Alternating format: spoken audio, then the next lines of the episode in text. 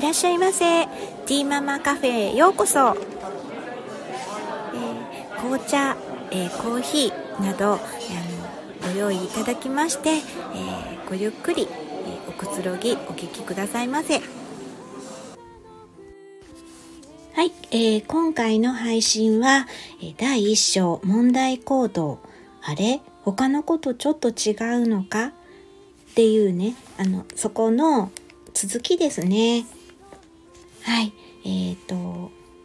そうですねその次で、えーと、障害を受け入れざるを得なかったっていうところです。でそこをちょっとあのお話ししようと思います。えー、母子通園施設への入所が決まるまでは、えー、少しの間ね通常の保育園に、えー、通っていました。えー、もう2歳ぐらいからねあの病後病児、うんえー、または障害を持っているとかそういうそういったねもう本当に、えー、小さい、えー、子供を、え預かる、えそういう保育園があったんですねなので、えそちらの方にねえー、たまにねお世話になっていましたから、えー、もちろんねそのその当時に私の父が、えー、その末期のがんとかねそういうこともあったので、えー、実家の方にね、え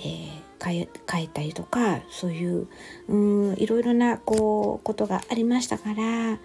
うん、そういったところをね活用しながら、えー、まあ、やっていたわけなんですけれどもでそこはまあ大きな保育園だったのでそのまんまねあのえそちらの保育園の方でね少しの間、えお世話に、えー、なっていました。えー、ですけれど、えー、まああのね父がま他界して、え落ち着いてからは、ええうん、そのその辺りに、えーまあ幼児の年齢にねどんどんやっぱりこう上がってくるとやっぱりねこう年少さんとかにももう全然ね明らかにもう周りの子たちと違っていました。えー、一人だけ赤ちゃんが混ざっているような感じで周りのお友達に少しね手が出てしまうこともありましたし、えー、パニックも、えー、起こしてしまうというねこういうそういうことでまあ下輩の先生をつけてもらっていたんですけれどやはりねちょっとその下輩の先生もやっぱりこうちょっと見るのが大変っていうね、えー、感じでしたね。であの、えー、まあそうですね、まあ、病院の方で、えー、自閉症であのうんという診断が、えー、つきまして、まあ、主人はこれだけ大変だったのは障害があったからなんだと、えー、これまでのことを納得できたようで、えー、聞けてよかったというふうにね言っていました。まあ、当時の私の心境としては受け入れるしかなかったというのが正直なところです。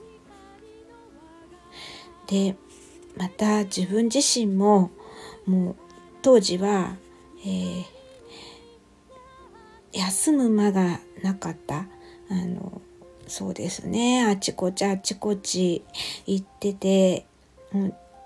自分の体調が悪かろうが何だろうが動き回ってたのでなんかこうその自分の子供を可愛いとかそういうこう余裕？心の余裕みたいなものが全くなくてね。でその当時は、えー、王くんを可愛いとは思えなかったです。えー、なんか少しでもね泣いてたりとかすると、うん、普通にね普通って何かって分かんないけどそのお兄ちゃんの時はねこう抱っこしたらあの泣いててもね、えー、静かになったりとかで抱っこするとねすごく喜んでくれたりとか、えー、あったんですけれど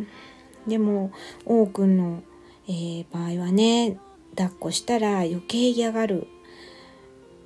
しで頭をこう撫でたりとかすると 噛みつかれたりとかしてうん何しても噛み合わなかったです。で、えー、前向きに考えることもできなくてただ目の前で起きていることが障害によって起きていると理屈で自分に言い聞かせている。まあそんな状態でしたね。はい。ということでもう6分。過ぎてしまってもう時期7分になってしまいます。えー、じゃあ今日は、まあ、こういうところであの終わりにしたいと思います。はい最後までお聴きいただきありがとうございますティーママカフェにお越しいただき誠にありがとうございました今日の日が良い一日でありますようにそれではまたお会いしましょう。